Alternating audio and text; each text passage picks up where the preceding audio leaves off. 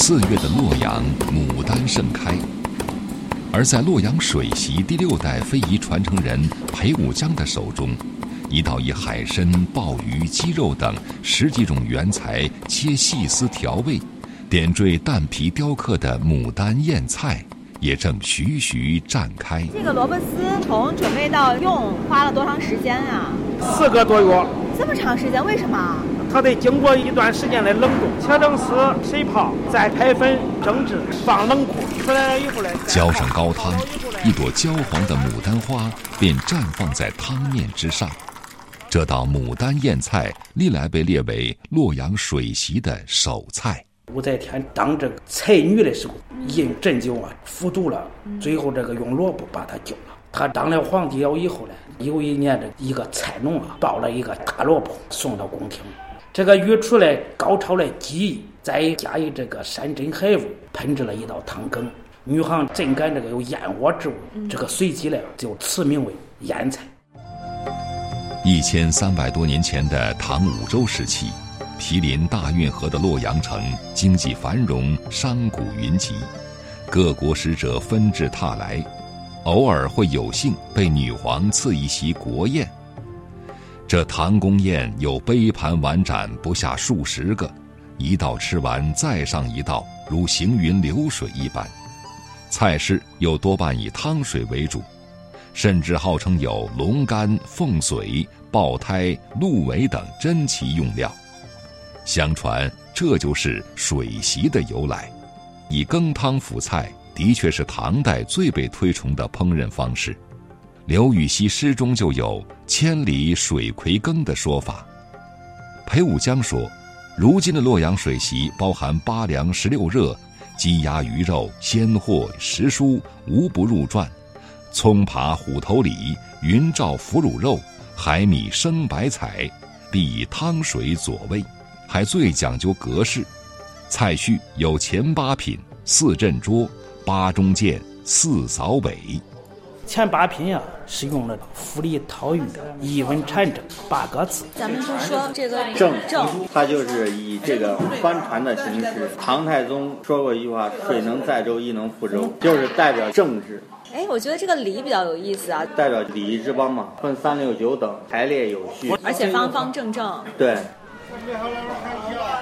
如今洛阳老城狭窄的巷子中，四处可见打着正宗水席横幅招揽生意的店家。一个小小的洛阳城，单以某某水席命名的餐馆就超过了一百六十个。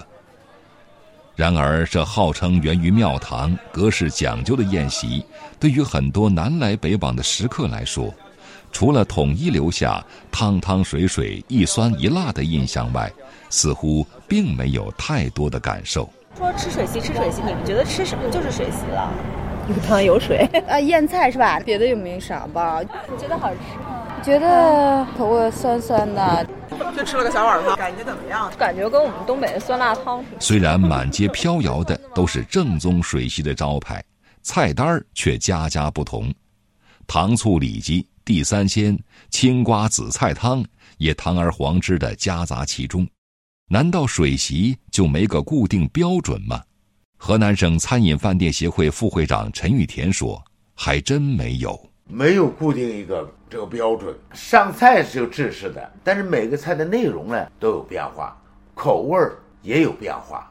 有几道大的菜是都有的。第一腌菜吧，这都得有吧；莲汤肉片儿也都有吧。但是不是说大家都一样。”从钟鸣鼎食、食材珍奇、文化韵味深刻的唐宫宴，到如今做工粗糙、半成品焦汤就能上桌的七十五元四人团购餐，这一千三百多年间，水席究竟经历了什么？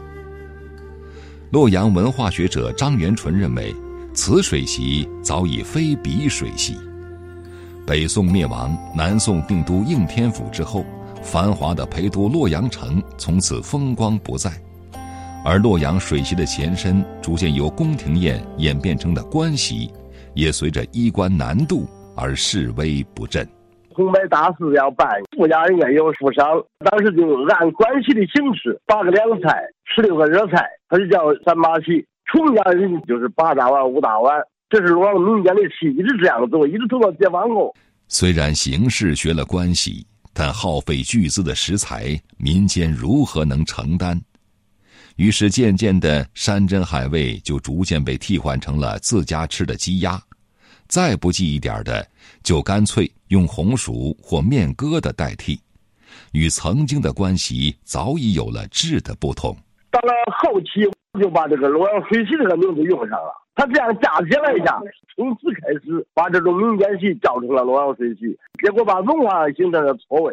裴武江说：“其实，二零一三年，他们曾协助有关部门制定过一套洛阳水席的菜单，细化了二十四道菜的构成和每一道的用料，但由于缺乏强制性。”直到今天，市场上仍是各说各话。